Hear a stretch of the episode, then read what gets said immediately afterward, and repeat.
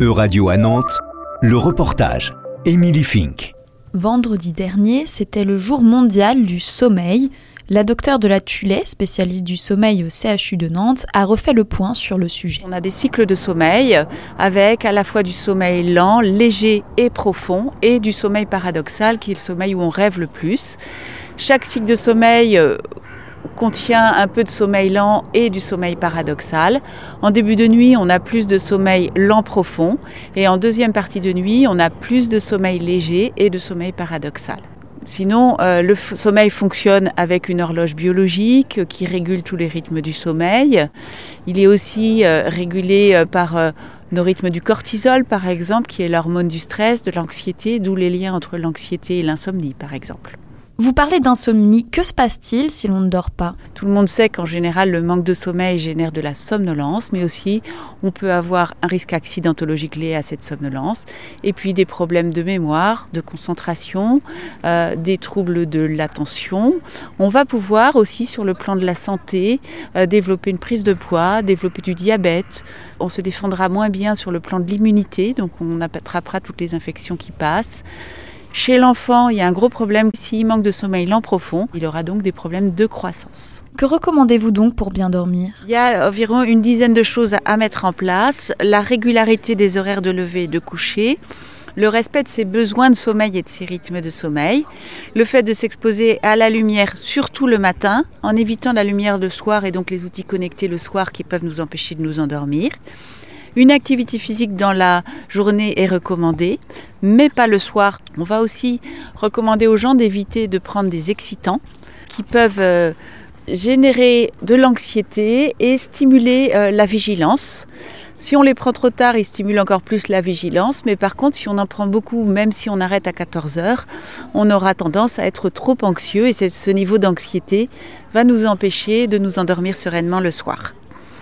Sinon, on peut aussi éviter les repas trop gras le soir, mais il faudra faire attention quand même à manger suffisamment avec des sucres lents, des légumes pour éviter d'avoir des fringales en cours de nuit qui peuvent nous réveiller.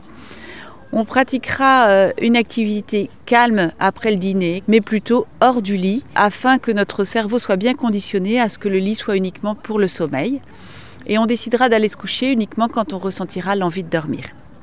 Bien sûr, dans la chambre, il est souhaitable d'éviter le bruit, d'éviter une lumière trop importante euh, et euh, d'être euh, avec une température assez modérée, entre 18 et 20 degrés. Et c'est entre autres dans la transmission de tous ces savoirs et la déconstruction des nombreuses fausses croyances à ce sujet que la mise en place d'une journée du sommeil trouve son sens. La journée du sommeil euh, est un bon moyen de médiatiser euh, les connaissances sur le sommeil. Plus on prend les gens jeunes pour leur apprendre comment fonctionne le sommeil, plus on a de chances qu'il y ait moins de problèmes d'insomnie et de troubles du sommeil de ce type-là à l'âge adulte. Même si les pathologies du sommeil, euh, qui sont d'origine neurologique ou pulmonaire, existeront toujours, mais les gens sauront aussi mieux se faire dépister pour les pathologies du sommeil. Et à raison puisque selon une étude de 2017, réalisée par l'Institut national du sommeil et de la vigilance, 54% de la population française ressent un manque de sommeil, et le nombre d'heures de sommeil moyen, qui, selon le même institut, est cette année à 6h58 en semaine et 7h10 le week-end, diminue ces dernières années. Mais plus que par un manque de connaissances, bien que ce facteur reste important, une grande partie des manques de sommeil s'explique par des contraintes sociales. On est obligé de suivre nos rythmes sociaux qui sont entre autres pour les jeunes d'aller à l'école.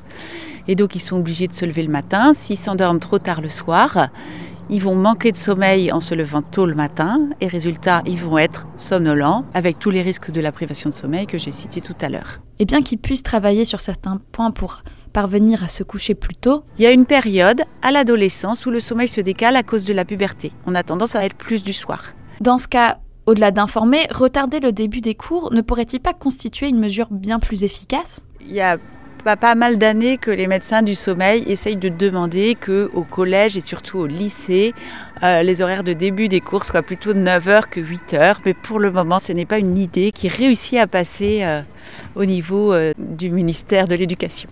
Pourtant, en Espagne ou en Angleterre, par exemple, le début des cours est fixé à 9h, voire 10h pour certaines écoles espagnoles. Et même en Île-de-France, cinq lycées sont malgré tout déjà passés à ce rythme. Ainsi, les leviers pour un meilleur sommeil sont nombreux. Rendez-vous en 2024 pour la prochaine journée du sommeil donc, et en attendant sur le site de l'Institut national du sommeil et de la vigilance pour plus d'informations. C'était un reportage de radio à Nantes, à retrouver sur euradio.fr.